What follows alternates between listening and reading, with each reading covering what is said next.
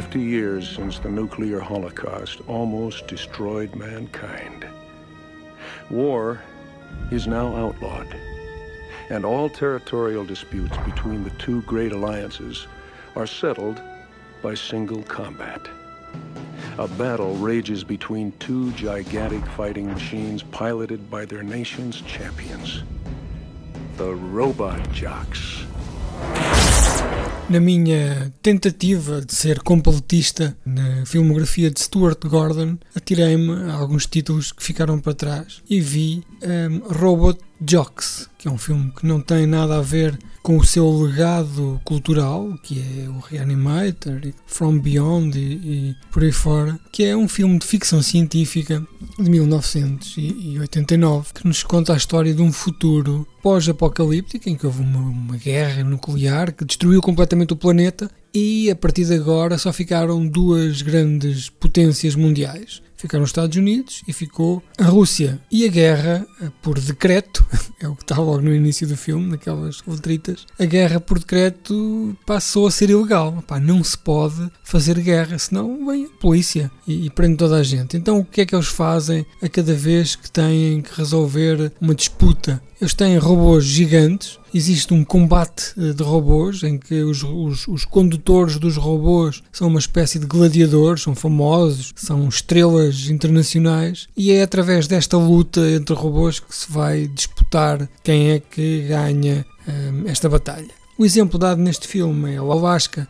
Está ali numa disputa entre os Estados Unidos e a União Soviética, e quem ganhar a luta de robôs, que é o que irá acontecer durante este filme, fica então com o Alaska. A primeira coisa que me veio à cabeça quando eu vi este filme, que eu estou farto de ver capas e pósteres e, e até ele aparecer-me em várias listas, é Pacific Rim. Porque de facto o Pacific Rim foi muito decalcado eh, daqui, tanto os robôs, tanto este conceito de usar robôs para batalhar, como até os próprios condutores, os operadores do robô, que são pessoas que estão lá dentro e têm que ter uma psicologia própria, especial e têm que estar sincronizados com a máquina e têm que treinar e, e, aprender a usar toda aquela maquinaria quase como se fossem gladiadores dos tempos romanos. Aqui não temos os kaijus, não é? Não, não vêm os Godzillas nem aqueles monstros debaixo do mar, eh, vêm os russos. E curiosamente, eh, apesar de eu estarem na Rússia, o campo de batalha é, é na América e onde estão então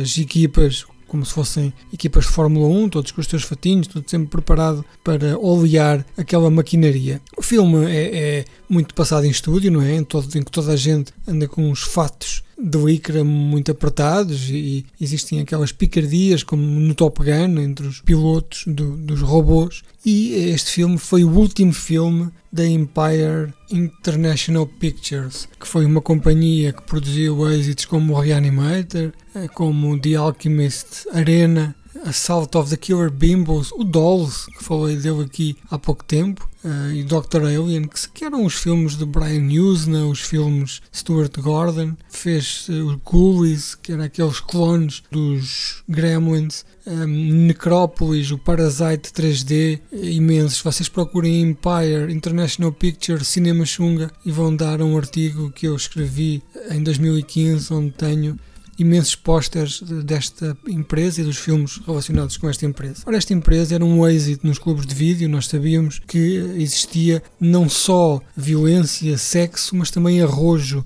nestes filmes que poderiam não ser muito conseguidos porque tinham baixos orçamentos para aquilo que queriam atingir, mas nós sabíamos que os conceitos eram eh, de grande imaginação e gostávamos sempre de os ver. Já sabíamos que aquele Empire International Pictures era sinónimo de uma boa sessão de VHS. Este filme eh, foi o último então da, da Empire, eh, não foi finalizado porque o orçamento explodiu e a empresa não teve capacidade de, de o terminar. Acabou por ser mais tarde, em 89, comprado por outra empresa, isto o filme é de 87, ou seja, começou a ser feito em 87, era para ser em, 90, em 88, foi comprado e então foi terminado. Foi assimilado o facto de que faltava filmar muita coisa, faltava filmar grandes cenas de ação que custavam muito dinheiro e fez-se aquilo que se pôde, que não está mal para um filme de baixo orçamento, um série B de Stuart Gordon de 1987/89. Eu acho que até está bastante conseguido. O filme é muito naquela vibe de Pacific Rim, daquele espírito de militar dos operadores dos robôs. Tem uma rapariga que nesta altura era a primeira rapariga a entrar aqui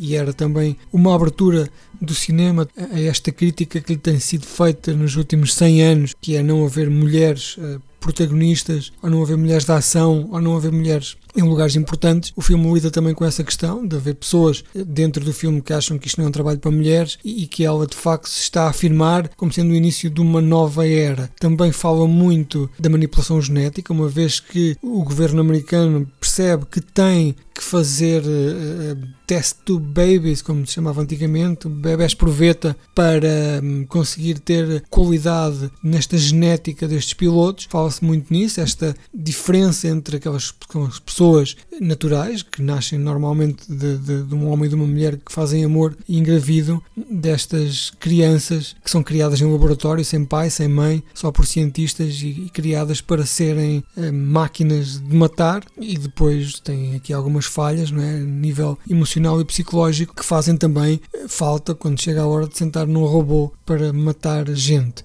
Vive também da Guerra Fria, não é? As duas, as duas fações e diria até que tem um final muito Rocky 4 em que a América América, pelo poder da liberdade do América yeah, consegue dobrar a, a União Soviética, oferecendo-lhe liberdade, Coca-Cola, cheeseburgers e Pizza Hut é uma curiosidade um, para quem está a completar a filmografia de Stuart Gordon. Um, achei piada, não, não é um filme que ressoe bem, que passe bem numa televisão hoje em dia, porque ele de facto tem um aspecto muito datado. Aqueles fatos de licra como o Buck Rogers no século 25 e aqueles efeitos de miniaturas e os stop motions muito atabalhoados, os green screens e os CGI rudimentar, a maneira como as pessoas interagem com os cenários, com aqueles risquinhos à volta, a notar-se que é uma sobreposição, uma imposição digital, na altura se calhar analógica, já não passa bem. Qualquer pessoa olha para aquilo e diz que ah, isto é terrível. Mas de facto, do ponto de vista da curiosidade, de, de, da história do cinema, para quem gosta de Stuart Gordon e queira completar e perceber